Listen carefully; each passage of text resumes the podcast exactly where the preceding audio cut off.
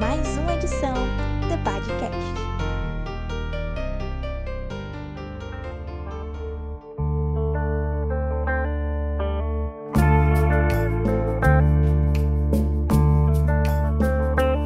Está começando mais uma edição do The Podcast e hoje nós estamos aqui com um tema e convidados extremamente especiais. Hoje a gente vai falar sobre Jesus volta amanhã. E para a gente falar sobre a volta de Jesus, para a gente falar sobre as coisas relacionadas à escatologia, que é um tema que as pessoas têm bastante interesse, eu estou aqui compondo a mesa comigo, Tony. E aí, pessoal, a paz do Senhor, quem fala é Tony, e hoje eu só vim para fazer pergunta, porque eu não sei de nada.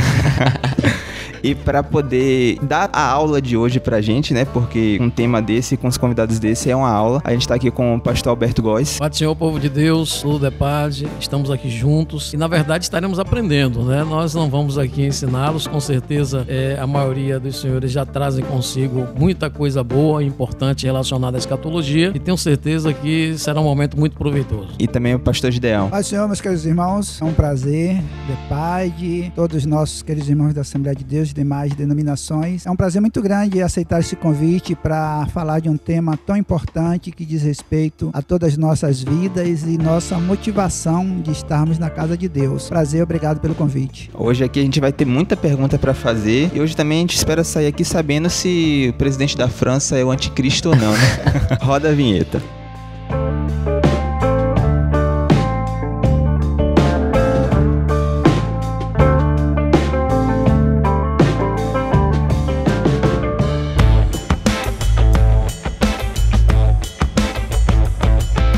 Para a gente começar falando aqui sobre escatologia, sobre volta de Jesus, que é algo que se tornou ainda mais comentado hoje em dia por conta da pandemia, tantas coisas ruins acontecendo, tantas coisas que fazem com que as pessoas lembrem mais de Jesus e lembrem mais da volta dele, faz com que a gente comece a pensar de novo que de fato ele vai voltar, porque para algumas pessoas a vida cristã parece que ele volta, mas não é agora. Então as pessoas vivem sem ter isso em mente, sem ter esse alvo em mente. Então a pandemia trouxe muito forte isso para as pessoas de que Jesus está voltando, Jesus pode voltar a qualquer momento. Mas quando a gente para e começa a analisar isso, uma das coisas que as pessoas mais buscam são os sinais da volta. São aqueles sinais que estão descritos tanto em Mateus como em outros livros. E com isso faz com que a gente comece a pensar: os sinais da volta de Jesus, as pessoas falam muito isso, estão acontecendo, mas de forma clara, a pandemia é um sinal da volta de Jesus, todas essas mortes, todos esses acontecimentos, isso de fato é a prova cabal de que nós estamos nos últimos tempos? Quando a gente fala de volta de Jesus, a gente precisa entender que a volta de Jesus Cristo para nós, é, conforme a Bíblia Sagrada, ela ocorrerá em tempo distinto. Né? De que volta que eu estou me referindo? A volta de Jesus para arrebatar a igreja e a volta de Jesus, que é a sua revelação em glória, que seu retorno à terra, com todo o seu aparato angelical, para por fim a grande tribulação e estabelecer o reino milenial. Então, enquanto crentes né, que está esperando a volta de Jesus, estamos, via de regra, nos reportando ao arrebatamento.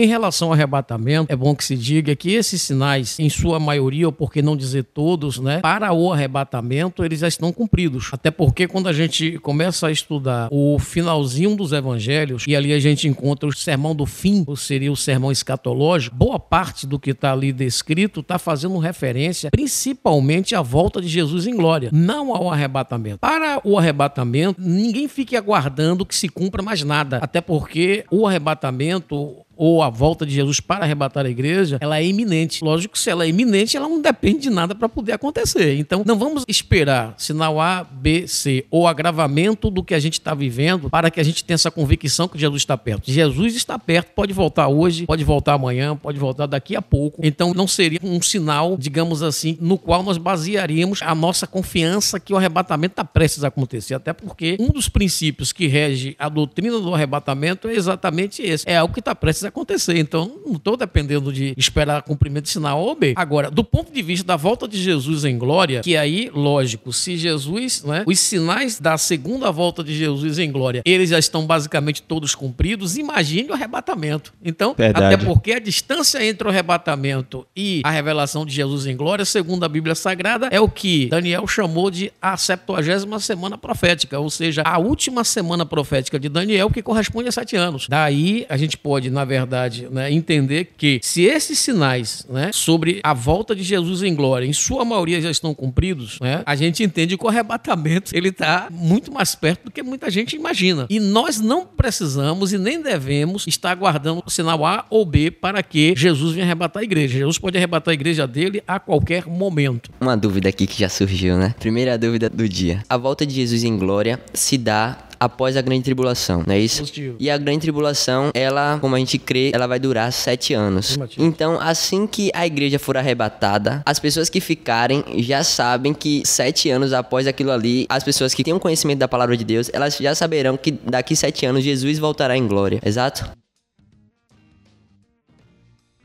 Então, preciso que a gente também entenda o seguinte: o inimigo de nossas vidas ele trabalha muito algumas questões, né? Via de regra, o discurso. Né? Satanás ele Sim. é o enganador por excelência. Então, existe uma coisa no mundo, né, que o diabo trabalha muito, que é o engano, que é uma das suas maiores armas. Ele consegue através do discurso muito bem elaborado e de argumentações fazer com que pessoas creiam nas mentiras dele. Aliás, a Bíblia aponta sobre isso, né? Nessa crença nas mentiras de Satanás. Então, ele monta cenários, ele produz sinais de mentira, ele distorce verdade, relativiza absolutos, né? Aliás, isso está lá posto desde o livro de Gênesis. A questão daquele diálogo entre a serpente e Eva foi exatamente o momento em que ele lançou uma dúvida sobre um absoluto de Deus e, em certo sentido, o que ele queria era relativizar essa palavra de Deus. E aí foi exatamente esse momento em que fez com que Eva e, consequentemente, Adão né, cometesse os seus erros. Quando o diabo lançou dúvidas sobre a bondade de Deus, sobre a fidelidade de Deus e sobre a veracidade da palavra de Deus. Sim. Então, o que, que acontece? Quando a gente fala que o mundo todo saberá, logicamente o mundo todo não saberá. Alguns crentes, né, que estarão na terra, serão deixados no momento do arrebatamento por motivos diversos, né, provavelmente tenham essa convicção. Alguns que serão alcançados durante a grande tribulação também terão convicção, mas o mundo estará basicamente todo ele envolvido nas mentiras do anticristo. Até porque o sumiço dos crentes da terra, isso vai ser colocado na conta de alguém. E é exatamente Sim, isso sim. que o inimigo ele vai estar trabalhando na consciência social para que as pessoas imaginem, não é? ou seja, não creiam em tudo isso que a Bíblia vem apontando, principalmente questões que estão no Antigo Testamento e no livro de Apocalipse. Com relação a isso, quando a gente começa a falar de milênio, de pré-tribulacionista, as pessoas têm uma confusão muito grande com a questão de terminologia. Verdade. E as pessoas se confundem muito de que, ah, Apocalipse vai falar que Jesus vem antes da grande tribulação, vem depois. Como é que é isso? Tem alguns termos sobre dispensacionalista, essa série de coisas. Pastor Gideon, como é que a gente se encaixa? O que, que a gente defende? E o mais importante, o que significa cada um desses termos que às vezes as pessoas falam muito, mas não sabem exatamente o que de fato é? Existe um ponto muito importante quando a gente estuda a escatologia. Primeiro, porque sempre houve um fascínio né, do ser humano sobre os eventos futuros. Sim. E o diabo aproveita desse fascínio para levar eles a procurar essa resposta em fontes duvidosas, fontes não confiáveis. E isso torna uma presa fácil para ele disseminar o mal, induzir as pessoas ao erro. E aí vão atrás da adivinhação, da idolatria, da feitiçaria e termina tirando o foco do ponto principal que é a volta de Jesus. E quando a gente pensa na volta de Jesus, o mais importante é uma palavra que chama motivação. Qual é a motivação? Quando eu penso, ah, os sinais estão se cumprindo, Jesus está voltando. Qual é a motivação que eu tenho para esperar a volta de Jesus? Porque algumas pessoas desejam a volta de Jesus simplesmente como uma forma de aliviar os seus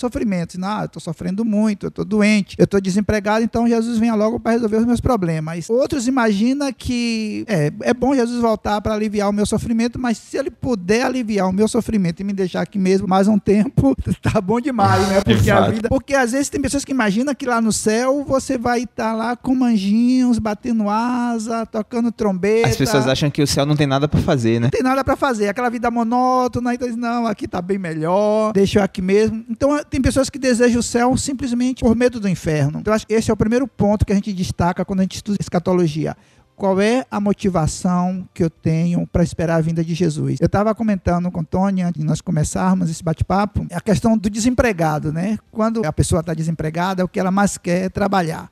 Aí, não, mas você vai ganhar pouco, você vai ganhar. salário." Não, eu quero trabalhar. Quando ela começa a trabalhar, ela encontra o seu emprego daqui a três, quatro meses, aí ela já perdeu aquela alegria daquele momento que ela conseguiu aquele emprego, porque agora ela está focada agora na promoção, no aumento de salário, acho que ganha pouco. E esquece completamente aquele momento tão especial que foi o seu emprego. A salvação é muito parecido com essa forma, porque quando a gente está lá no mundo, a gente tem sede de Deus, mas depois que a gente recebe como Salvador, a gente deixa de desejar estar com Ele. A gente começa a se preocupar com outras coisas materiais, o, o ter e não o ser. Né? Eu acho que esse é um ponto assim muito importante da escatologia, é ter motivação para esperar Jesus, sabendo que o que Ele preparou para nós, o nosso olho não viu, nosso ouvido não ouviu e nem chegou ao nosso coração. Isso é que nos motiva realmente a esperar a vinda de Jesus, a não se desesperar com os sinais que antecedem a sua vinda, pelo contrário, nos alegrarmos, né, pastor, por saber que a nossa redenção está próxima. Existem várias correntes né, teológicas que uns acreditam, como nós acreditamos, que o arrebatamento da igreja se dará antes da grande tribulação. Né? Tem uma corrente que acredita que a igreja vai ser arrebatada no meio da grande tribulação, e tem aquela outra corrente que acredita que Jesus só voltará depois da grande tribulação. Mas nós cremos que nós seremos arrebatados antes da grande tribulação. Até por isso, nós não podemos dizer quem é o anticristo, porque ele vai se manifestar após o arrebatamento da Sim. igreja. Então nós não vamos saber, aí aquela questão né, que tu colocou, será que é o presidente da França? Será que é o Papa? Não é isso, pastor Com Góes? certeza. Nós jamais iremos realmente saber quem é o anticristo. E, e nem nos interessa saber, porque nós não estaremos mais aqui, já estaremos em corpos gloriosos com Cristo. Até porque, pastor Gideão, complementando o que o senhor está colocando, não é interesse de Deus que a gente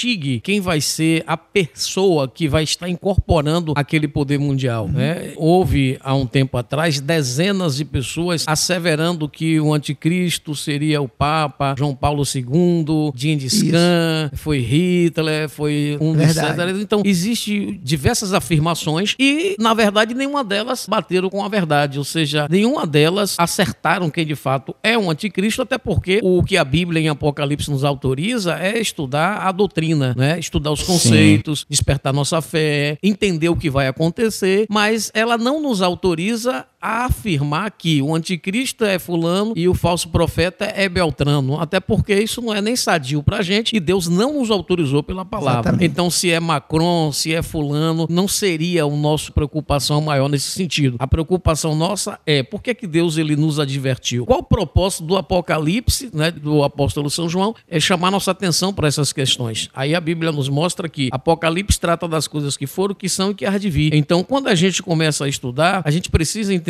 que o objetivo maior é confortar os crentes. O objetivo maior é alertar os crentes sobre Sim. como eles estão vivendo. Como bem colocou o pastor Gideão, as pessoas têm motivações equivocadas, até crente, né? Tem motivação equivocada quando ele se relaciona com Deus ou quando ele fala do céu. O céu ou Jesus não é uma fuga do inferno. Isso talvez no primeiro momento sim, mas depois a gente precisa aprofundar um pouco mais essa fé, esse relacionamento com o Senhor. Eu não posso ser crente só porque eu tô com medo do inferno. Hoje, já que alguém se converteu com esse medo, que é talvez seja até quase que natural, né? Ninguém quer ir para lá, normal. Claro. Ninguém quer. Mas, no entanto, a gente tem algo que nos atrai mais. O que é que é? Você estar com o Senhor para sempre. É Jesus enquanto nosso amigo, é Deus enquanto nosso Senhor. O fato da gente estar com Ele, e Paulo coloca isso lá na primeira epístola aos Tessalonicenses, capítulo 4, já no finalzinho lá, onde ele está falando sobre arrebatamento, a partir do versículo 13, tem uma parte que ele diz assim: e assim estaremos com o Senhor para sempre. Então a tônica nisso aí é estar com o Senhor. Lógico que se eu estou com o Senhor, eu não vou estar no inferno. Se eu estou com o Senhor, eu não vou morrer. Se eu estou Sim. com o Senhor, eu não vou sofrer, percebeu? Então, estar com o Senhor e a presença do Senhor é muito mais importante do que qualquer outra coisa que nos faça temer aqui na terra enquanto estivermos aqui. Quanto à questão das terminologias, é interessante porque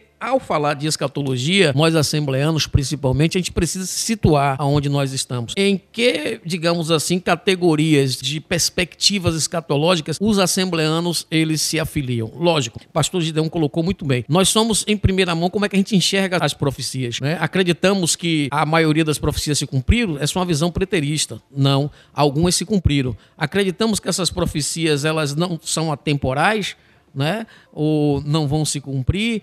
Não, a gente acredita que essas profecias vão se cumprir sim, e boa parte delas está relacionada ao futuro. Logo, nós somos futuristas. Somos futuristas, acreditamos nas dispensações, no cumprimento das dispensações, somos dispensacionalistas, acreditamos que o arrebatamento ocorrerá antes da grande tribulação, logo somos pré-tribulacionista, não meso e nem pós. Embora a corrente do pós-tribulacionismo esteja crescendo, né? nós, principalmente a maioria das igrejas evangélicas, ou boa parte dela, acredita que Cristo voltará antes da grande tribulação. E aqui eu explico por quê. Se a gente for estudar a profecia bíblica, a gente vai perceber que os tempos proféticos, geralmente, eles não se intercruzam, eles não se sobrepõem. Aí a gente vai observar o quê? Vamos pegar um exemplo do Antigo Testamento. Né? O Senhor fez homem, mulher, pronto. Aí aquela geração que saiu do Éden se corrompeu a ponto de a Bíblia dizer que o Senhor não iria permitir mais a continuidade daquela geração. Extraiu o que havia de melhor, claro que aquele que pôde crer que foi Noé e sua família, e aí ele virou a página daquela história. Ele simplesmente veio o dilúvio e a partir de Noé e sua família, ele iniciou a nova geração na Terra. Pronto, então esse tempo foi, passou. Em seguida, nós temos aí uma ocorrência lá no livro de Gênesis com a cidade de Sodoma e Gomorra. A cidade ela foi a um nível de pecado que o Senhor disse não tem condição mais de permanecer, desistir isso aqui, vou colocar um fim. Antes o que foi que o Senhor fez? O Senhor enviou uma providência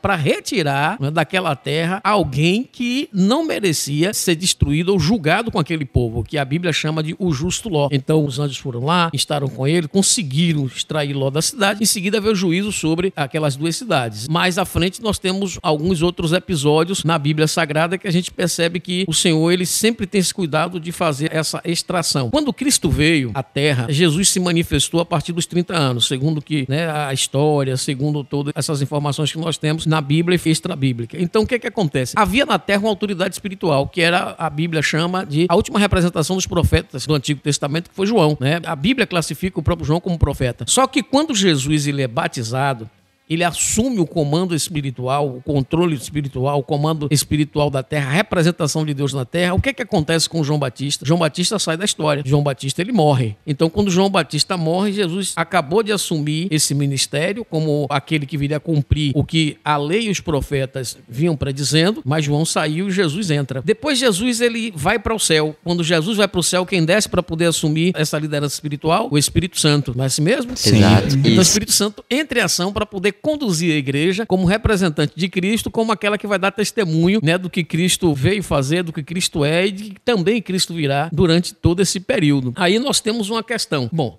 se a igreja vai ser arrebatada para que entre a última semana profética de Daniel em ação, que é a semana em que Deus vai estar tratando Israel, vai estar julgando o anticristo e vai estar salvando Israel, logicamente, não é? Ele não vai deixar permanecer ou coexistir uma igreja que representa a graça de Deus e que tem a atuação direta do Espírito Santo, no mesmo período em que ele vai estar tratando Israel. Vai tratar Israel como povo, ele vai salvar Israel como povo. Então Sim. o que vai acontecer? A igreja vai sair de cena, vai ser arrebatada e aí Israel passa a ser o foco do tratamento tratamento de Deus nessas sete semanas que nós chamamos de grande tribulação. Logicamente, ao tratar Israel, ele vai tratar também de julgar aqueles que sempre foram contra Deus, contra Cristo e contra o povo de Israel. Isso aí a gente vai ver durante a chamada grande tribulação e o que nós chamamos de série de julgamentos. Né? Aí você tem o que nós chamamos de sete selos, sete trombetas e por último, do meado da grande tribulação até o final, tem um julgamento mais severo, que esse é um julgamento direto de Deus, que são o julgamento das sete taças, que vai ser direcionada é, em relação ao anticristo e toda a sua equipe, né, que viveu durante todo esse período se levantando contra tudo que era Cristo, tudo contra era de palavra de Deus e também em relação ao povo de Israel. Então não tem como se intercruzar. São dois períodos, são duas, vamos dizer assim, são dispensações diferentes. Então não vão estar coexistindo para que um apareça, o outro é retirado. Isso a gente vê de Gênesis né, até o, o Apocalipse.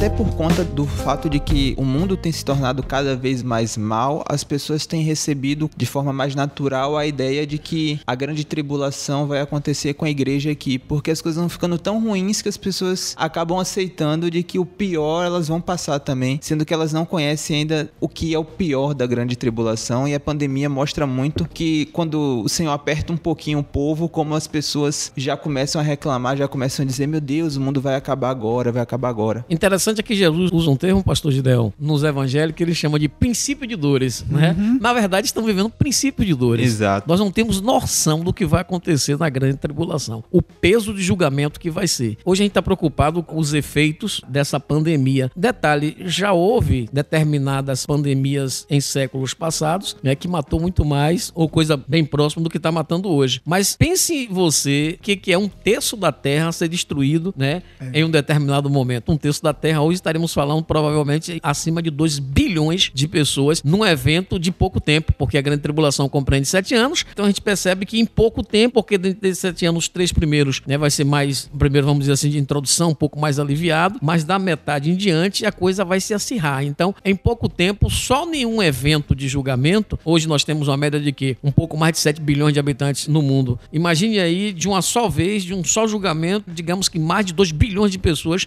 morreriam. Então, os julgamentos que estão previstos para a grande tribulação, o que está acontecendo hoje com a pandemia, a gente poderia chamar até, claro, eu tenho que ter cuidado com isso porque uma morte, ela representa muita coisa. Mas eu falo em termos numéricos, né? Eu não chegaria nem a, a fazer cócega do que está para acontecer durante a grande tribulação. Um outro aspecto assim bem relevante, né, que o pastor falou com relação a, a essa certeza que nós temos que a igreja não passará pela grande tribulação é justamente essa profecia de, das 70 semanas de Daniel, né, que é uma profecia que pouco nós ouvimos assim esclarecimentos, mas que ela é, ela é bem atual, principalmente nos nossos dias, porque ela está se cumprindo agora. O que que é essa profecia? Deus né, se revela para Daniel, através de sonhos, mostrando que a promessa dele de implantar um reino de paz, um reino de justiça aqui na terra, iria se cumprir. Esse foi o desejo de Deus quando criou o mundo. Quando o homem pecou, automaticamente ele perdeu né, esse direito de viver essa vida de paz, de amor. Então, através dessa revelação, Deus falou com Daniel que ia durar 70 semanas, ou seja, 490 anos, para que essa profecia se cumprisse. E essa semana, conforme está em Levítico 25:8, que diz assim: Também contarás sete semanas de anos, sete vezes sete anos, de maneira que os dias das sete semanas de anos te serão 49 anos. Então, cada semana corresponde a 7 anos. Então, 70 semanas, 490 anos. E essa profecia ela foi dividida em três etapas. A primeira etapa foi da saída né, da ordem do rei Ataxerxes né, para restaurar Jerusalém até quando eles conseguiram restaurar a cidade. E exatamente a profecia se cumpriu, levando 49 anos. O segundo grupo dessa profecia também se cumpriu, que foi da restauração até o Cristo, e durou exatamente 434 anos, ou seja, 62 semanas. Então aí já foi 463 anos se passaram a partir do início dessa profecia. E aí ficou pendente só a última semana, que corresponde exatamente a sete anos. Só que quando Jesus foi retirado, né, quando Jesus morreu, essa esse relógio que está contando o tempo, ele parou, não é isso, pastor? Isso. Que é justamente quando entra a dispensação da graça. É o tempo que Deus está dando para as pessoas conhecerem a sua palavra, se arrependerem. Quando a igreja for arrebatado, aí exatamente o relógio volta a correr para contar essa última semana, que é os sete anos da grande tribulação, para então Jesus voltar com a sua igreja, com os santos, como está lá no livro de Judas, né? também no livro de Zacarias. Jesus voltará com os santos para a implantação do milênio. E aí nós estaremos reinando com Cristo no milênio, agora desfrutando desse reino de amor, de paz, mas só que agora nós, em corpos gloriosos, né? como reis e sacerdotes de Deus. Não é isso, pastor? Estou correto? Com certeza. e essa é a nossa alegria, né? É interessante aqui esse trabalho de vocês, né? Quero aproveitar e parabenizar o DEPAD, a iniciativa desse, dessas atividades que vocês conseguem fazer uma, uma conexão entre gerações, né? Aqui tem pastor Gideão e a mim, nós já estamos aí, né? Numa idadezinha. Na segunda etapa. Na né? segunda etapa, né? Tem vocês que estão chegando agora e estão com essa visão de não seccionar, de não segregar essas gerações. Essas gerações precisam dialogar. Se a gente não dialoga, com certeza lá na frente a gente não vai ter esse repertório histórico que forma a nossa identidade. Conforme o pastor Alberto e o pastor Gideon trouxeram, né, a questão da escatologia, a parte de Daniel, isso faz com que algumas pessoas comecem a errar em um ponto muito específico. Se a Bíblia começa a dar data, se a Bíblia começa a dar ano, se eu contar aqui, se eu contar ali, eu posso começar a tentar prever quando é que Jesus vem, começa a tentar prever alguns fatos específicos. E hoje em dia a gente vê muitas pessoas tentando dizer, não, vai ser nesse ano, não, com esse acontecimento aqui vai ser nessa data. Qual é o perigo primeiro? Porque eu acredito que muitas pessoas tentam, de forma genuína, tentar dizer, poxa, se existem evidências, se existem datas, se existem anos na Bíblia, eu consigo dizer mais ou menos quando é que é. Qual é o problema, qual é a problemática de você tentar definir quando Jesus volta? Olha, primeiro porque não existe, assim, datas, porque, por exemplo, quando a gente relaciona mesmo a, a essa profecia, que ela está dividida em três grupos, dois grupos já se cumpriram, mas para o cumprimento dessa última semana entra essa dispensação da graça. E essa dispensação ela não está condicionada a um tempo.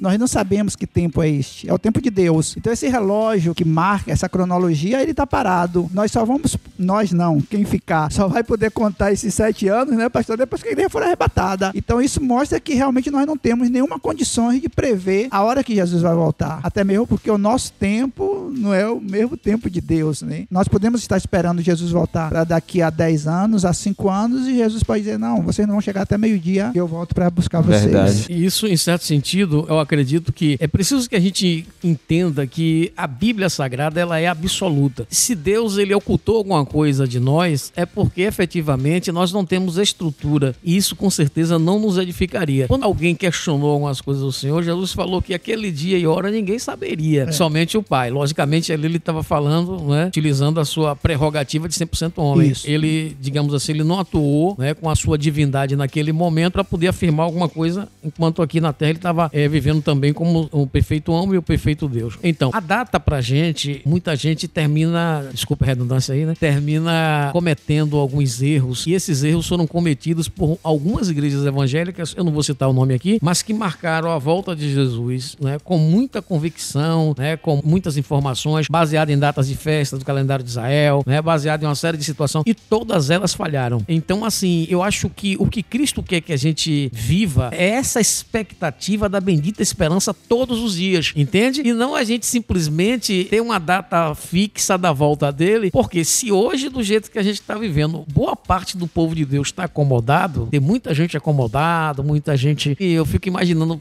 se a gente soubesse que o Senhor viria daqui a tanto tempo, né? Como a gente estaria do ponto de vista do evangelismo, das missões mundiais, das outras ações? Como seria isso? Então, se Deus não nos permitiu saber o dia e a hora, é porque isso com certeza não nos edificaria. Ou seja, isso não seria bom pra gente. Então, a volta de Jesus, ela segue alguns princípios. Um deles é o princípio da iminência. Cristo pode voltar a qualquer momento. Então, não adianta eu querer prefixar a data. Agora, o que ele nos deixou atento é os sinais dos tempos da proximidade da sua vinda. E isso a gente já está cansado de saber que não tem nenhum impedimento para que Jesus volte hoje ou volte amanhã, né? A volta dele é, iminente. Outra coisa, quando Deus trata em termos de tempo, a gente precisa entender que Deus está em outra dimensão temporal. Nós estamos sobre algumas leis da física. Uma delas a lei temporal. Nós temos tempo para tudo, nós somos organizados dentro de um determinado tempo, de uma determinada estrutura do ano. Aí vem uma série de conceitos em relação a isso. No entanto, Deus quando ele lida com algumas coisas, ele lida na sua perspectiva divina.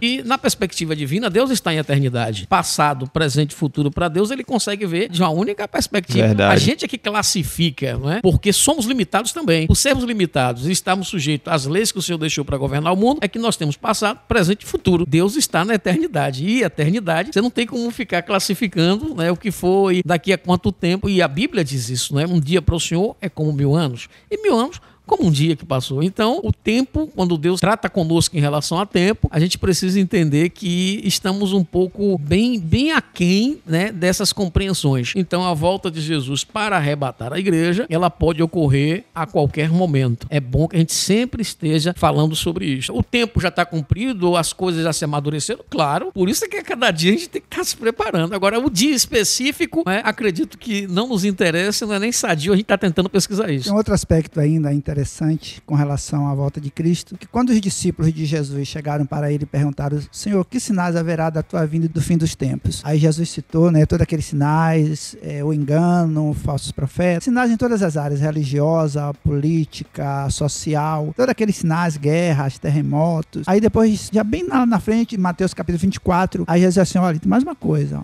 ó, olhai para a figueira, quando os seus ramos começar a brotar, saber que está próximo o verão. Aí não passará essa geração sem que todas essas coisas aconteçam, todos esses sinais. É, nós vemos por várias referências, inferências na Bíblia, que a figueira é um símbolo né, da nação de Israel. o que, que Jesus estava dizendo? Olha, mesmo depois de vocês verem acontecer todos esses sinais, preste atenção para a nação de Israel. E aí nós vemos todos os acontecimentos, né? A dispersão de Israel, Ezequiel vendo a nação de Israel como um vale de ossos secos. Depois nós vemos a restauração de Israel. É 18 de maio né, de 1948, 48. Israel volta a ser nação e a figueira realmente ela começa a brotar. Nós vemos hoje, eu estava assistindo ontem um vídeo sobre a nação de Israel, eu fiquei assim, é impactante. E a nação de Israel que é menor do que o estado de Sergipe, né, que é o menor estado brasileiro. Verdade. Hoje é uma potência. Prêmio Nobel da Paz, Israel, armas, armamento, melhores armamentos do mundo, Israel. Então a gente vê o destaque hoje que é dado a essa nação, como ela tem despontado no cenário mundial. Então os eventos escatológicos têm muito a ver com Israel. Então, olha, preste atenção, não passará essa geração sem que todas essas coisas aconteçam. Então nós não sabemos que geração é essa que Jesus está falando, se o tempo dessa geração. Mas uma coisa é certa, é a última geração que nós estamos vivendo, porque né, os sinais estão aí se cumprindo. Então tudo tudo mostra que a vinda de Jesus ela é muito eminente, muito por todos esses sinais e principalmente esse último que Jesus fez questão de, de dar ênfase, né? Está aqui em Mateus 24, versículo 32. Esse é um alerta muito grande para mostrar como a vinda de Jesus está muito Amém. próxima. O pastor citou 1 Tessalonicense, né? Quando o apóstolo Paulo fala acerca da vinda de Jesus, aí no final ele diz assim: portanto, consolai-vos uns aos outros com essas palavras. Quando alguém está triste, a palavra de consolo é esta: Jesus está voltando. Hoje a gente fala sobre escatologia, sobre a volta de Jesus, eu acredito que de uma forma mais aprimorada em relação ao que acontecia há muito tempo atrás, né? Quando ia se tratar sobre a volta de Jesus, a forma, o método que alguns companheiros nossos utilizavam era exatamente o de, em certo sentido, causar um, um certo terror. Tanto é que tem pessoas que até hoje é, fogem de fazer um estudo no livro de Apocalipse porque acha que o livro de Apocalipse é uma caricatura do que, em dado momento, o João né, desenha o quadro da besta, né? Sim. O livro do Apocalipse é revelação, é uma bênção que o Senhor deixou pra gente. Aliás, ele já começa fazendo a promessa. Bem-aventurados os que leem, os que ouvem, né? E os que vivem. A, a profecia desse livro já começa com uma promessa. Então, assim, e termina também com promessa. É um dos livros mais fascinantes, né? O livro de Apocalipse. Então, estudar, meditar, refletir, palestrar sobre Apocalipse nessa perspectiva de que, ao invés de causar terror à igreja e medo à igreja quanto à volta de Jesus, a perspectiva é o contrário. Paulo aborda lá, na, como acabamos de citar, primeira epístola de Paulo aos Tessalonicenses, capítulo 4, Paulo usa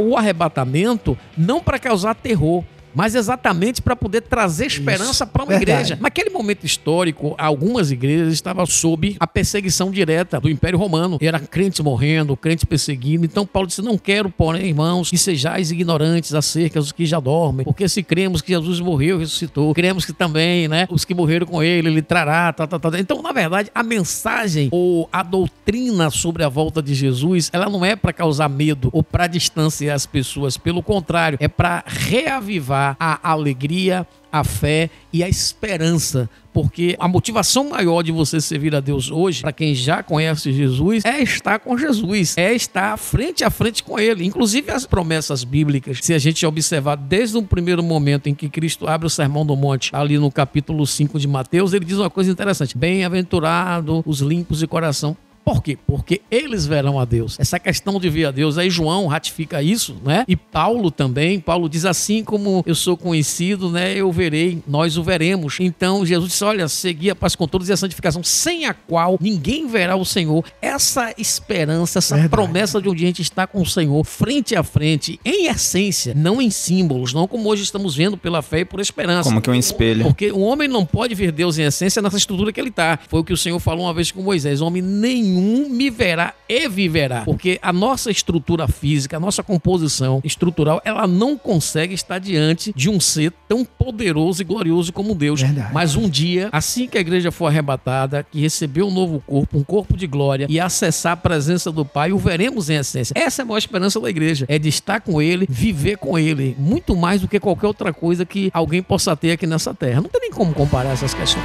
Não.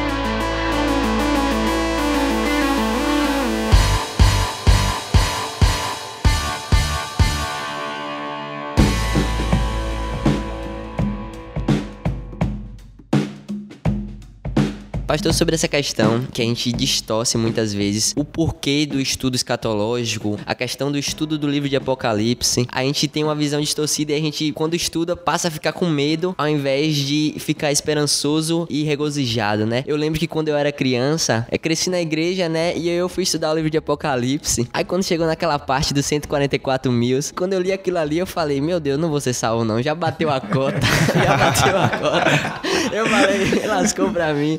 Porque eu lendo ali, uma criança lendo, eu leigo, achei que era só 144 mil que iam ser salvos. E aqui já fica a pergunta: quem são os 144 mil? Não, não sei se vai fugir um pouco do que a gente tá falando agora, mas é importante a gente entender que o estudo escatológico é, na verdade, pra gente ficar esperançoso e alegre com as coisas que nos aguardam, porque é para isso que serve, né? Pra gente analisar a gente, como a gente tem vivido e como a gente tem vivido perante a eternidade. O 144, para muita gente, ainda é uma grande incógnita. Existe determinado ramo né, de uma determinada igreja dita evangélica que esses 144 mil são os fiéis da igreja, Uhum. né? Inclusive até se preparam para enfrentar essa grande tribulação. Outras seitas entendem que só 144 mil será salvo no mundo. Então é a gente subestimar o poder salvador de Jesus, né? Acho que muita pobreza de Jesus vir morrer na cruz para salvar apenas 144 mil pessoas. Isso não tem nenhuma sustentação, nem pela lógica, né? E nem pela doutrina bíblica. Então, existe uma variedade muito grande de entendimento sobre quem são esses 144 mil. Dentro da nossa perspectiva, nós somos, como já disse, futuristas, dispensacionalista, pré-tribulacionista, pré-milenista. Então, dentro do nosso entendimento, nessa filiação nossa, 144 mil serão homens de Israel, servos de Deus de Israel, que serão escolhidos por Deus e dotados de poder e protegidos pelo próprio Deus, que a Bíblia diz que o próprio Deus vai marcá-los. Então, quando a Bíblia diz que Deus vai marcar, o Senhor está colocando a proteção para que essas pessoas consigam cumprir sua missão sem serem mortas pelo sistema naquele momento. Então, esses homens estarão dedicados exclusivamente a anunciar o evangelho durante a grande tribulação. Aí tem toda aquela descrição das tribos às quais eles pertencem. Aí alguém diz: "Não, mas isso não pode ser um número literal. É isso aí na verdade está faltando uma tribo". Mas de fato, o que interessa é o que esses homens estarão fazendo. Esses homens serão homens escolhidos por Deus para durante a grande tribulação anunciar o evangelho de Cristo. Não é a igreja. A igreja de Cristo, ela será arrebatada antes da grande tribulação. Esses homens serão homens de Deus salvos que conhecerão a verdade de Deus, o evangelho de Cristo e, vamos dizer assim, espécie de missionários consagrados e protegidos por Deus para, durante a grande tribulação, sair né, difundindo o evangelho. O sistema atual vai querer matá-los, torturá-los, impedir, mas eles cumprirão a sua missão, que é uma missão exatamente de anunciar o evangelho do Senhor durante a grande tribulação. Nós temos que lembrar que quando João escreveu o Apocalipse, o Senhor apresentou-se a ele, mostrou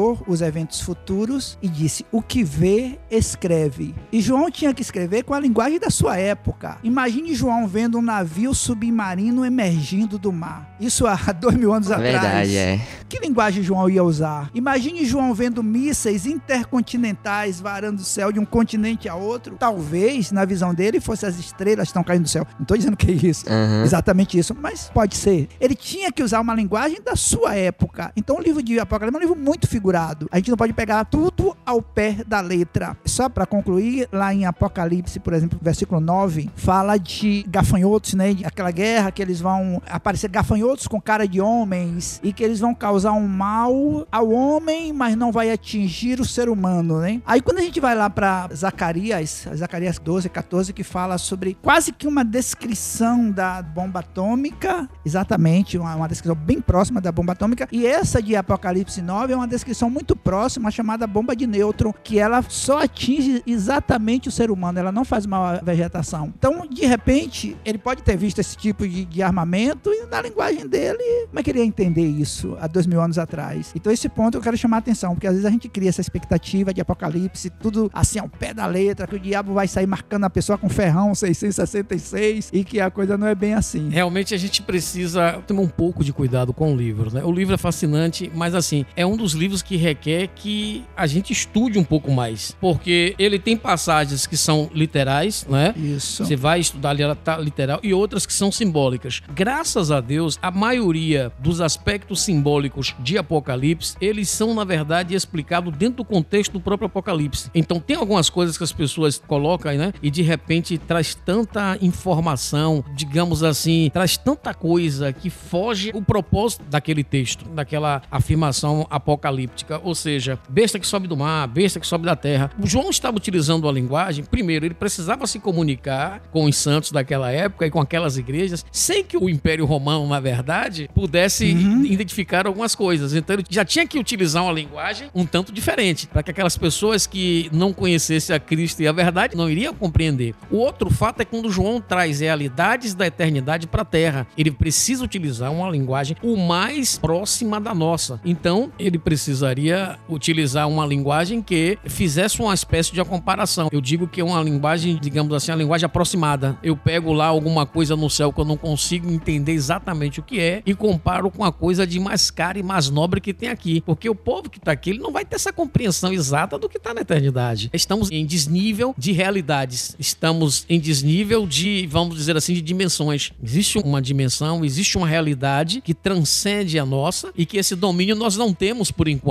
E aí João vai falar pra gente cheio de limites. A nossa cabeça, ela é um pouco limitada. Então, de vez em quando eu, eu falo para alguns alunos, eu digo, não adianta você querer explicar o céu ou entender o céu apenas com a cabeça da terra. Por quê? Porque nós temos um universo simbólico que ele é limitado. Então, coisas que João via e ele vou fazer o quê? Como é que eu vou trazer isso para se o povo não conhece? Aliás, o próprio Paulo disse, eu vi coisas que para mim é inefáveis. Ou seja, Paulo disse assim, eu não tenho capacidade é, de explicar para vocês a realidade da eternidade. Foge ao meu vocabulário e ao nosso universo simbólico. Então, João utilizou essa linguagem aproximada. E aí, ao a gente estudar Apocalipse, precisamos ter muito cuidado. Porque às vezes a gente pega um, um termo que é simbólico e a gente literaliza. E a gente pega um termo que é literal e a gente pega aquilo como simbólico. Então é interessante a gente notar que no próprio livro de Apocalipse, boa parte dos símbolos estão explicados no contexto imediato, ou no contexto do livro, ou no restante da Bíblia. Quando não está, a gente precisa tomar aquilo ali no sentido literal. Então é preciso que a gente tome muito cuidado com isso, para que a gente não se confunda e tenha essa visão caricaturada do Apocalipse. É lógico quando João fala de uma besta, de sete cabeças, ele está falando de quê? Está falando de nações, de líderes de nações, de conglomerado de potência, de um líder, o anticristo, né? Um exemplo aqui. A gente chega e fala muito sobre o anticristo. Primeiro que no Apocalipse você não vai encontrar a palavra anticristo, muito menos como um substantivo próprio, nome de pessoa. Não tem esse nome lá. Você vai encontrar o que? A besta que sobe do mar. Mar é explicado no próprio contexto imediato, está se referindo às nações. Alguém que surge das nações com poder e legitimado por ela para governar e representar essas potências. Então, o que é que acontece? Essa besta, em dado momento, aparece com algumas cabeças, com alguns chifres. Então, se você tomar isso de forma literal, você vai tomar um susto. É. Sim, mas na verdade, é, se você for estudar, é, se você for estudar texto e o contexto sagrado, você vai entender que ali ele está falando de líderes de nações, está falando de união de potências mundiais, está falando de impérios em algum momento, entende? Está falando de líderes políticos e em algum momento também líder religioso que vai estar formando uma espécie de uma trindade satânica na grande tribulação, o dragão, o anticristo ou a antiga serpente ou a besta que sobe do mar, juntamente com a besta que sobe da terra, que seria o falso profeta. Então, essa tríade, vamos dizer assim, é uma imitação da trindade. O dragão imitando o pai, o anticristo imitando o filho e o falso profeta imitando o Espírito Santo. É interessante a gente entender como o diabo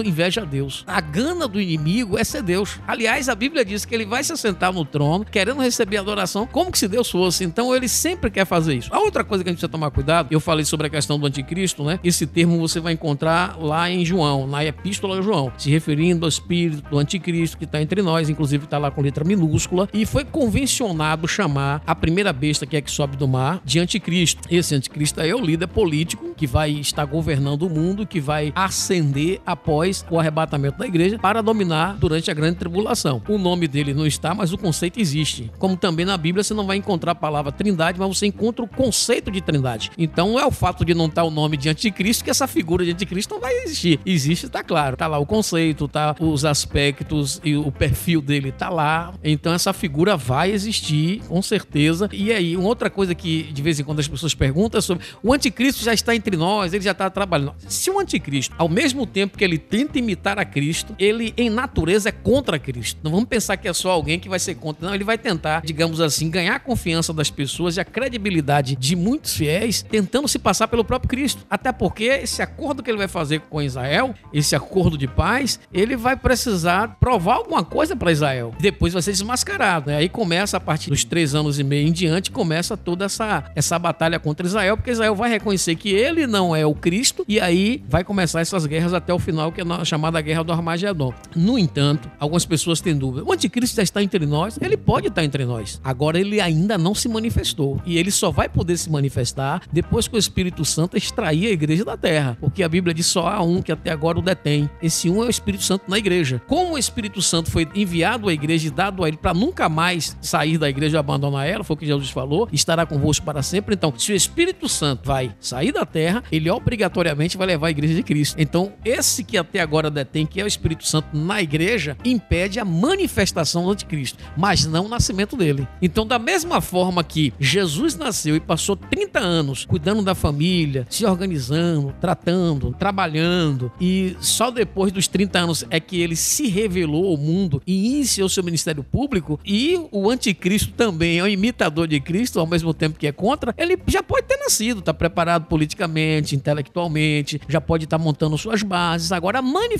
dessa figura só será possível depois que a igreja for arrebatada. Pode ter nascido ou também não. Agora, a manifestação dele está condicionada à saída do Espírito Santo e o arrebatamento da igreja. Então pode ser o presidente da França ou não. Ou não, pode ser outra pessoa que ainda não se revelou como uma grande liderança. Verdade. Então é por isso que a gente não pode estar tentando personificar. Dizer que o anticristo é fulano que o falso profeta é Beltrano. Até porque afirmativas desse tipo, há muito tempo atrás, todas elas falharam. Então a gente não pode ficar caindo no descrédito. E além de cair no descrédito, a gente pode estar falando uma coisa que não é a vontade de Deus que a gente esteja querendo rotular alguém com esse nome. No entanto, está atento a todas as suas bases, a, a sua formação, que já está aí no mundo. O liberalismo, na verdade, é um, principalmente o liberalismo teológico, as bases do anticristo a gente percebe que já estão se enraizando. Agora, a manifestação dele, a assunção dele na terra, a gente sabe que está condicionada à saída da igreja da terra através do Espírito Santo. Eu tenho mais uma dúvida que surgiu agora. Então, esses homens vão anunciar o evangelho durante a grande tribulação, não é isso? E como o Espírito Santo, como o senhor falou, vai ser retirado do mundo durante esse período, há possibilidade de conversão durante a grande tribulação? Interessante o seu questionamento. Primeiro que o Espírito Santo, a gente não pode esquecer que o Espírito Santo ele é uma divindade. correto? Verdade. Ele é tão Deus quanto o Pai quanto o Espírito Santo. Quando a gente fala que o Espírito Santo ele vai sair da terra levando a igreja, estamos falando do Espírito Santo em plenitude. Ah, Entende? Porque aí ele está em plenitude. Hoje a gente chega, pega a Bíblia, prega, se posiciona politicamente, a gente faz uma cruzada, a gente ora, o Senhor batiza com o Espírito Santo, a gente vai pra rua. Tudo bem que tem alguns lugares no mundo em que pessoas são mortas pelo fato de estarem falando de Jesus, mas isso não impede, a igreja continua pregando o evangelho. Então o Espírito Santo ele veio, ele assumiu a igreja desde Atos 2 e a igreja ela continua nessa marcha pregando, ganhando almas, fazendo obra social, ensinando. Ela tem uma voz hoje, entende? E isso é por conta do poder do Espírito Santo, porque senão Verdade. o diabo já tinha riscado a gente da terra, mas Sim. o Espírito Santo está Sem né, na igreja, ele não pode fazer isso. Então, em plenitude ele está conosco, mas um dia ele vai levar a igreja da terra em conto de Cristo. Pronto. Aí alguém diz: "Pô, mas se o Espírito Santo foi, como é que ele vai operar a salvação? Porque ninguém pode ser salvo a não ser por intermédio da fé em Cristo e do arrependimento dos seus pecados. E quem convence o homem do pecado é o Espírito Santo. Lógico, ele não está em plenitude, mas ele é Deus. Por ser Deus, ele é o que logo? Onipresente. Se ele é onipresente, não impede de, em dado momento, alguém tendo contato com o evangelho e querendo o Espírito Santo vir e fazer a obra dessa convenção na vida dele. Lógico, a gente precisa desconstruir uma ideia, um mito que tem de que as pessoas na grande tribulação serão salvas pelo seu próprio sangue. Isso é heresia. Não existe alguém ser salvo pelo próprio sangue. O único sangue que habilita alguém a ser purificado dos seus pecados, lavado dos seus pecados perante o Senhor,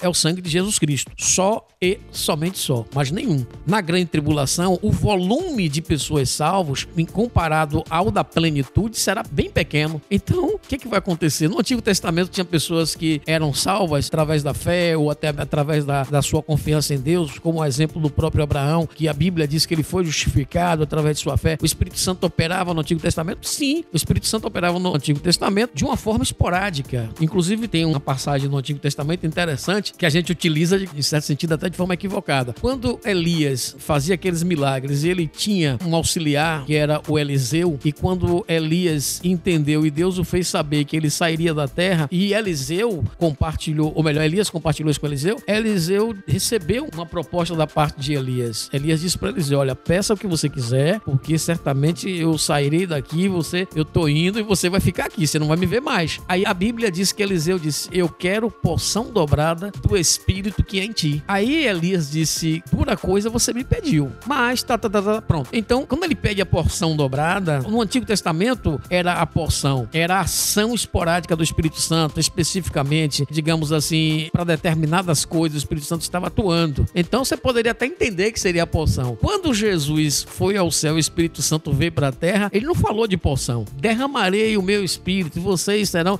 revestidos de poder. Então o Espírito Santo não opera mais em porção. Ele hoje enche ele hoje faz transbordar. Porção está mais relacionado ao Antigo Testamento porque eram atuações específicas. Então, na grande tribulação, se alguém ouvir o evangelho, der lugar e der esse espaço para o Espírito Santo, ele vai continuar operando salvação também. Não como hoje, que hoje ele está aqui de plenitude. E em plenitude, quer queira ou quer não, a igreja ela é protegida, ela continua fazendo um trabalho, ela tem visão pública, contrário da grande tribulação. Ela não vai estar como ela está hoje. Hoje a igreja assume espaços, ela tem voz, e na grande tribulação, via de regra, as pessoas serão perseguidas, torturadas, terão seus direitos cesseados, serão discriminadas, mas para efeito da salvação, o Espírito Santo continua sendo o mesmo Deus. Ele é Deus, então ele é onipresente. Ele pode sim operar salvação na vida de alguém que porventura ouça a palavra e creia na palavra. Não só na grande tribulação, mas também no milênio, que também haverá salvação, né?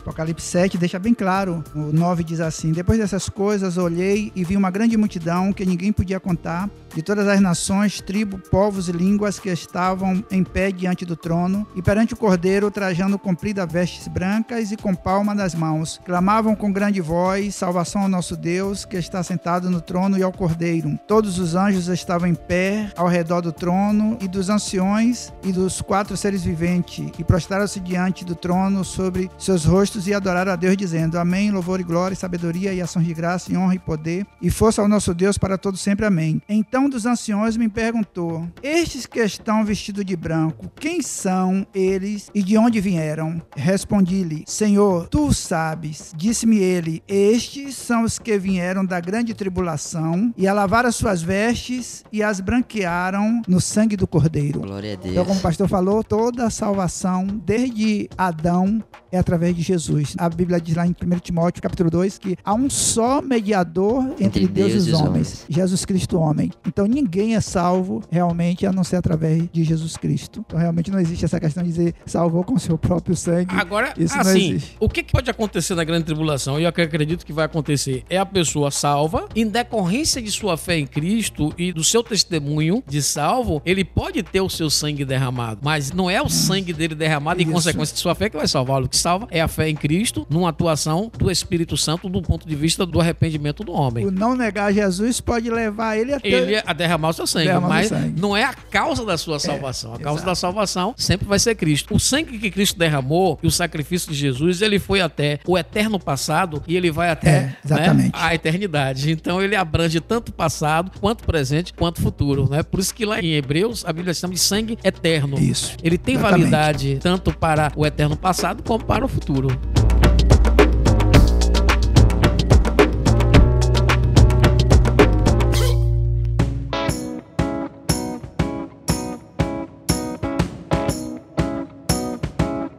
Pastores, caminhando a gente já para o final, eu queria só abordar um ponto aqui que também é muito importante na escatologia. A gente já falou sobre a questão da tribulação, falamos do dispensacionalismo, falamos sobre questões de antes e agora eu queria falar sobre algo que é depois, que é o reino milenar, né? Como nós somos pré-milenistas, isso significa que a gente crê num reino que vai ser literal de mil anos, não é exato? Isso. E que a gente vai viver esse reino com Cristo. Então, Pastor Alberto Góes, se eu pudesse explicar um pouco para nós sobre como será esse reino. Nós vamos reinar aqui na terra com Cristo. Como vai funcionar? Então, nós somos pré-milenistas e acreditamos num milênio literal. Bem você colocou. Preciso que a gente entenda o seguinte: após a grande tribulação, finalzinho dela, Cristo ele virá, aí sim vai ser a revelação de Jesus em glória, colocando fim à grande tribulação, salvando o remanescente de Israel, porque há uma promessa no Antigo Testamento que o remanescente de Israel será salvo. Isso vai acontecer no finalzinho da grande tribulação. Jesus fará alguns julgamentos naquele momento. Aí a Bíblia diz que o falso profeta e o anticristo, eles vão ser lançados no lago de fogo. São os dois seres humanos que saem do chamado mundo probatório que é esse nosso e não vai passar pelo mundo intermediário. Nem Satanás vai inaugurar o, o lago de fogo. Quem vai inaugurar o lago de fogo Isso. é o falso profeta e o anticristo. Então, o que, é que vai acontecer logo em seguida? Ele vai estabelecer um reinado na terra a partir de Jerusalém, sim. Ele vai governar a terra. A Bíblia mostra, principalmente no Antigo Testamento, aspectos deste reino. Vai ser um reino de justiça, vai ser reino, os princípios bíblicos, a palavra do Senhor será amplamente divulgado, ensinado. Haverá uma restauração da fauna, da flora. Inclusive, hoje nós estamos lutando em relação a isso. Hoje a gente luta para salvar a flora, para conservar a fauna. A gente luta pelo nosso ecossistema, pelo nosso ambiente de vivência, de todos os aspectos, né? O cuidado com a água. Então, isso tudo hoje está presente. Mas isso foi fruto também do pecado do homem. A ganância, o lucro e uma série de situação que, infelizmente, cooperou. Paulo fala aqui, inclusive, que a criação geme também Geme. esperando a volta de Exatamente, Jesus. Exatamente, bem colocado. Tá um texto diz isso. Então, quando Cristo vier, o que, é que vai acontecer? Qual o problema da humanidade? É a falta de recurso? É a falta de ter, digamos que, as condições necessárias para a sobrevivência? Ou o problema da humanidade é o pecado, o mal que está no coração dele? Então, o reino milenial vai provar isso. Porque Satanás será preso, neutralizado por mil anos. Então, quem é que articula o homem e faz com que o homem venha a pecar? O articulador do mal é Satanás. O pecado, ele só passa a ter efeito sobre um ser humano quando ele dá legalidade, quando ele pratica o pecado. E quem faz esse elo é Satanás. Satanás será neutralizado, correto? Então, a prática da iniquidade será reduzida. Se a prática da iniquidade será reduzida e você tem um maior governante, que é Cristo, que é o governante perfeito, o que, é que vai acontecer com o nosso ecossistema, com o nosso ambiente, com a nossa fauna, a nossa flora, com os nossos recursos todos? Com certeza serão muito abençoados.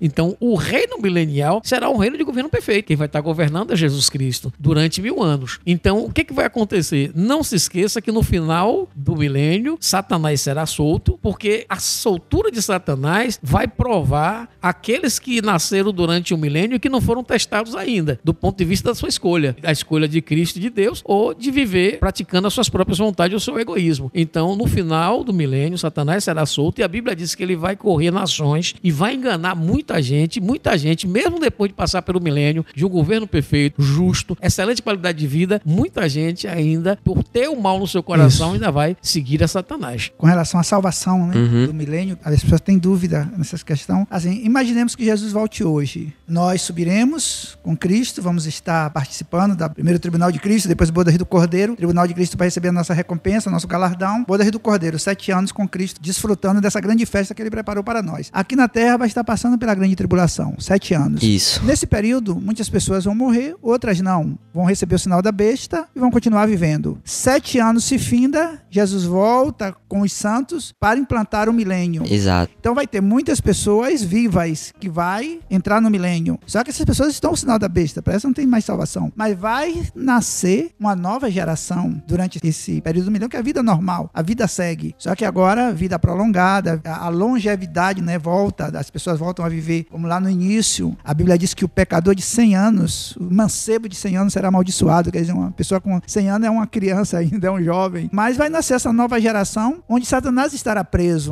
como o pastor falou. Ele tem a semente do pecado, mas não vai conhecer na sua essência como hoje, sendo tentado o tempo todo. Então, por isso é necessário que ele seja solto ainda no final, para que possa testar essas pessoas. E aí sim, aí virá o juízo final. Por isso que a Bíblia diz que haverá ainda essa escolha, né? Uns para o lago de fogo e outros ainda para a salvação. Que ainda haverá salvação durante esse milênio. E tem um versículo na Bíblia que diz que também não precisará que ninguém pregue para essas pessoas, porque o próprio Deus, a glória do Senhor, encherá toda a terra. Não precisará de ninguém dizer assim, me conheça, porque todos conhecerão ao Senhor nesse período. Então, após o milênio, no período que Satanás estiver solto, a gente ainda vai estar aqui nesse reino. Como é que vai funcionar após o milênio? É interessante sua fala, porque assim, é preciso que a gente entenda que a igreja ela vai passar por um ponto de transformação. Quando eu digo igreja Sim. aqui, vamos falar de, de crentes, né? Os crentes. No momento em que a gente for transformado, nós já não estaremos mais presos às debilidades que hoje nós estamos, às fraquezas que a nossa natureza caída nos prende. Então nós seremos transformados em um corpo semelhante de Cristo. Até o nosso, a nossa estrutura será semelhante à dos anjos. Então não terá nenhuma dificuldade da gente conviver ao lado de Cristo. Uhum. Na Bíblia diz que a igreja é a noiva de Cristo. E vai ter um casamento, isso é analogia, mas é um casamento, ou seja, uma aliança e uma ligação com Cristo eternamente. Então essa ligação vai ocorrer após o arrebatamento. Então, onde Cristo estiver, Paulo disse, e assim estaremos para sempre com ele. Não tem nenhuma dificuldade, porque se alguém disser, como é que a igreja vai estar com Cristo aqui na terra, vendo mal? Lembre-se que se Cristo pode, a igreja também pode, porque nós teremos um corpo semelhante a ele, e Jesus, depois que ele ressuscitou, ele interagiu com os que Verdade. estavam nessa dimensão aqui. Interagiu como? Ele conversou, ele até comeu, mas ele não comeu pela necessidade da alimentação. Nós nos alimentamos para essa alimentação gerar energia, o nosso corpo, nosso corpo sobreviver e ter energia suficiente para poder andar. né? Então a função do nosso comer não é só o paladar ou de você comer uma coisa que você gosta, é uma necessidade do seu corpo para gerar energia, não é isso? Jesus ao comer, depois dele ter ressuscitado, ter aparecido para os discípulos na praia, não foi porque Jesus necessitava da comida. Jesus comeu para se identificar. Então, Jesus pôde fazer isso já depois de ter ressuscitado. A igreja, com certeza, poderá também estar ao lado de Cristo sem nenhuma dificuldade, trabalhando e reinando com Cristo. Né?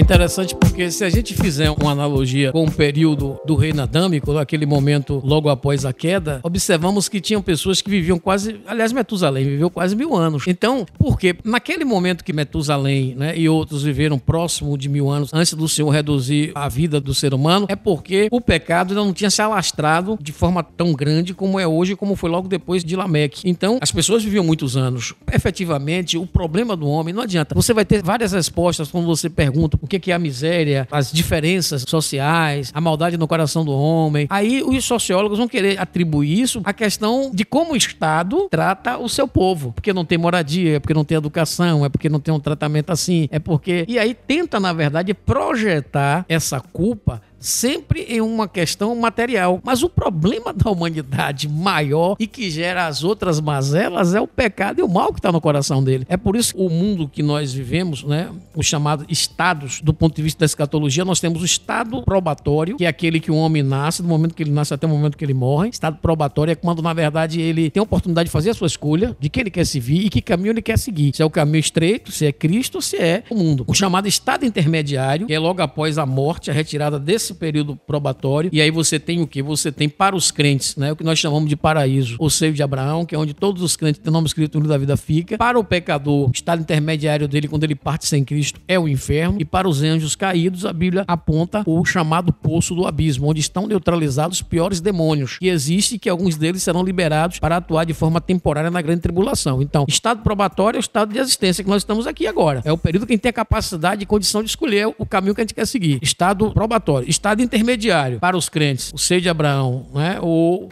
que nós chamamos de paraíso, para os pecadores que morreram sem Cristo, todos aqueles que partiram sem Jesus, o inferno, e para certos anjos que estão neutralizados, poço do abismo. Aí vem o estado eterno. O estado eterno, ele só pode, na verdade, a gente só vai vislumbrar a partir do juízo final. E aí é o estado perfeito e o que nós chamamos de o estado de sofrimento eterno, é o que a Bíblia chama de lago de fogo. Interessante é que no lago de fogo serão depositados e lançados conforme Apocalipse 21, Apocalipse 22, né? Capítulo 20 também, e até a própria morte e o próprio inferno serão lançados no lago de fogo, que é o Sim. julgamento que a Bíblia chama de segunda morte, entende? Então, estado probatório é aquele que do período do nascimento até a morte da pessoa. Aí é aquele estado probatório. Ele tem uma possibilidade de escolher. Estado intermediário é aquele que ele fica aguardando o juízo final, que pode ser para os crentes ser de Abraão, para o pecador o inferno, para os demônios, né, o que a Bíblia chama de poço do abismo. Aí vem o estado eterno, céu, né, novo céu, nova terra e o estado perfeito com o Senhor e o lago de fogo, que é a segunda morte para todos aqueles que não têm ou não terão seus nomes escritos no livro da vida. Amém. Entende? É muita coisa, muita informação. Verdade, Só lembrando verdade. também assim, porque quando a gente fala ah, inferno, né? Aí às vezes as pessoas dizem assim, ah, fulano morreu, foi pro inferno. Mas esse inferno, Lago de Fogo, como o pastor falou, hoje ele não está habitado. Não está habitado. Sim. Ele é vai distinto. inaugurar é a besta e o falso profeta. Isso. Então ninguém tá no inferno, Lago de Fogo. Perfeito. Até mesmo porque Deus não manda ninguém semelhante a uma pessoa que comete um crime, ele vai primeiro pra casa de detenção, esperar o julgamento, né? Pra Isso. depois ir pra penitenciária se ele for julgado. Então a mesma coisa. A pessoa que morreu sem Cristo, ele está lá no Hades, não deixa de ser um lugar de tormento, porque ele sabe o peso da condenação. Tem o exemplo do rico, e quando ele morreu, ele foi, em algumas bíblias traz a palavra inferno, mas você pode olhar que tem um asterisco, e no rodapé tem lá Hades, o Seol, né? Lugar dos mortos. Aham. E aí ele faz um clamor quando ele pede a Abraão que venha molhar o dedo, refrescar sua língua. E Abraão diz: Não, não tem, olha, tem um abismo, os que estão aqui não podem passar para lá, os que estão lá não podem passar para cá. Aí ele diz assim: Ó, pai Abraão, então manda alguém pregar para os meus cinco irmãos para que eles não venham para esse lugar de tormento. Então, certa forma, ele já estava sentindo o peso da condenação, mas não é ainda O lago de fogo. Lago de fogo. Isso aí só depois do julgamento, do juízo, No juízo final, final, após o milênio. após o milênio, exatamente. O próprio Apocalipse chama do Lago de Fogo da segunda morte, o dano da segunda morte, né? Segunda morte seria exatamente o lugar em que a pessoa vai viver eternamente. O inferno, Seol ou Hades, que são variações Isso. dos termos em grego e latim, no latim é o inferno, tem a mesma proposta, que é o período de que nós chamaríamos hoje, né, de casa de detenção, fazendo analogia. Você vai esperar até o seu julgamento, né, ser transitado ou julgado para ter uma condenação definitiva, ou seja, partiu sem Cristo, vai para o inferno, ou para o Hades, como alguém queira chamar, ou lugar de tormento. É equivocado dizer que essas pessoas não estão sofrendo, porque no Isso. inferno já sofre. É, o Senhor exatamente. disse que o fogo não se apaga e nem o bicho morre, né? Uhum. Jesus falou. Então, só que o inferno, comparado ao lago de fogo, ainda não é a sua força total de sofrimento, Verdade. porque no lago de fogo vai ser a ausência total da presença de Deus e a projeção da ira do Senhor. Então, quem for para lá não tem como sair e infelizmente vai ser sofrimento eterno. Então, é, a gente precisa separar. O inferno, tem gente lá, tem. Agora o lago de fogo ainda não, né? Lago de Amém. fogo é uma coisa mais para frente. Aliás, só dois seres humanos depois da grande tribulação é que vai inaugurar que é o falso profeta, né? E o anticristo. Exatamente. Aí depois do juízo final, as demais categorias, né? Inclusive Satanás, os anjos deles, né? O inferno, a própria morte e todos aqueles que não tiveram seu nome escrito no livro da vida. Amém. Amém. É muita informação para você que tá escutando agora. Reflita, lê Apocalipse, é bom. Se você lê uma primeira vez e achar confuso, é normal, leia novamente. Ninguém vai conseguir entender Apocalipse Lembre de, de mim primeira. quando era criança. Exatamente. Mas o mais importante é continue aprendendo, continue estudando, continue buscando. Se você tentar entender de uma primeira vez e não conseguir, não tem problema, continue tentando entender. O que é mais importante na vida cristã é justamente a constância. A gente não vai conseguir tudo da primeira vez, a gente precisa continuar tentando. E o mais importante é Lembre-se de que tudo isso tem um propósito final. O propósito final não é a gente entender a descrição, não é entender o processo. A importância final é entender que nós devemos estar com Cristo, que Ele nos ama, que Ele cuida de nós e que no final tudo isso é para que nós possamos habitar juntamente com Ele novamente, que é aquilo que a gente perdeu lá quando Adão e Eva pecaram. Agradeço a participação do pastor Alberto, pastor Gideão. É um assunto em que, com certeza, um programa só não extingue e provável que tenha criado muitas dúvidas em você que está escutando. Se quiser mandar alguma pergunta pra gente, pra que a gente possa passar pros pastores e a gente responder depois, fique à vontade. O Instagram do Depad tá aí pra isso. Nós teremos outros programas para explicar mais coisas. Só se a gente pegar os três últimos capítulos de Apocalipse, que fala lá da cidade, da Nova Jerusalém, aquilo dá um programa só e a gente vai continuar aprendendo, continuar buscando, que é isso que é o mais importante. Considerações finais? Eu quero agradecer, né? Mas antes disso, eu gostaria também de deixar um lembrete, uma observação que ao você estudar, ao buscar, procure ter um pouco de cuidado, porque hoje nas mídias sociais existem muitas pessoas falando sobre escatologia. Inclusive tem um que é muito famoso, né? Só que ele basicamente não acredita no arrebatamento e acha que vai ter salvação, mas é até porque a filiação religiosa dele é de uma igreja evangélica que não crê né, naquilo que nós cremos, mas é muito famoso. Então, ao estudar ou for buscar informações sobre isso, procure daqueles pastores que você sabe que tem uma bagagem, que já tem uma certa tradição, né, o mais próxima possível daquilo que a nossa igreja ela ensina, que ela crê, os livros bons que estão aí da própria CPAD, né? Então é bom a gente tomar esse cuidado, né? Não ficar tudo que a gente vê e a gente começar a assistir achar que é a oitava maravilha do mundo e descobrir uma roda, isso é muito perigoso. Escatologia é um assunto bom, precisa ser estudado, mas a gente precisa saber que tipo de fonte ou em que fonte nós estamos bebendo. Isso é fundamental. Mas Deus abençoe a todos, né? Agradeço ao meu parceiro aqui, o pastor Gideão, por ter nos ajudado nesse momento. Aliás, ele foi muito mais, não só ajudou, como também terminou nos ensinando muito. A toda a equipe do DEPAD, Deus abençoe vocês, estamos juntos. Eu aceitei o convite justamente por saber que ia estar ao lado do mestre em escatologia, então me senti mais tranquilo. A alegria nas pernas foi menor. Mas assim, o homem que não tem Jesus, ou até mesmo alguns que dizem ter Jesus, eles têm essa preocupação com o futuro, os eventos futuros, mas vivem como se a vida se resumisse, né, aqui a Terra. Eles vivem pro do passado e do presente, mas porque acha que acabou aqui na Terra, acabou a vida, né? Mas nós que conhecemos a Jesus, nós nos preocupamos com a escatologia, queremos aprender cada vez mais, porque sabemos que é quando vai realmente começar a nossa vida, a vida eterna. Então vamos viver realmente pensando nisso. A Bíblia nos estimula. 1 Coríntios 15, 58 diz assim: Portanto, meus amados irmãos, sede firmes e constantes sempre abundantes na obra do Senhor, sabendo que o vosso trabalho não é vão no Senhor. Romanos 8, não lembro o versículo, diz que as aflições do século presente não é para se comparar com o peso de glória que em nós há de ser revelado. Olha só o que a palavra diz. As aflições do século presente não são para se comparar com o peso de glória que em nós há de ser revelado. Então, o que Deus tem preparado para nós são coisas grandiosas e é isso que deve estimular a nossa vida de serviço ao Senhor, de amor ao próximo, de dedicação, porque o que vale é realmente o que nós fazemos para Deus. Que Deus continue abençoando o Pai. Foi um prazer muito grande estar com vocês e precisando, vai ser sempre um prazer estar aqui aprendendo mais de Jesus. Deus Amém. abençoe a todos. Pessoal, quero agradecer aos nossos pastores que nos deram a honra de estar aqui hoje aprendendo. Agradecer a cada um de vocês que escutaram até aqui e escute os nossos outros podcasts que já saíram, se você não escutou ainda, e compartilhe esse podcast com um amigo seu que você acredita que possa abençoar também a vida dele. E aí eu agradeço aqui a minha participação. Muito obrigado. Deus abençoe a cada um. Amém. Não se esqueçam que toda sexta-feira a gente tem Cututim. Fiquem ligados nas redes sociais do Depad, Instagram, YouTube. Fiquem ligados nos próximos episódios que vão sair e como o Tony falou, compartilhe com um amigo, leve essa palavra, que é algo que gera muitas dúvidas nas pessoas hoje em dia dia, então ajude a propagar essa mensagem. Muito obrigado.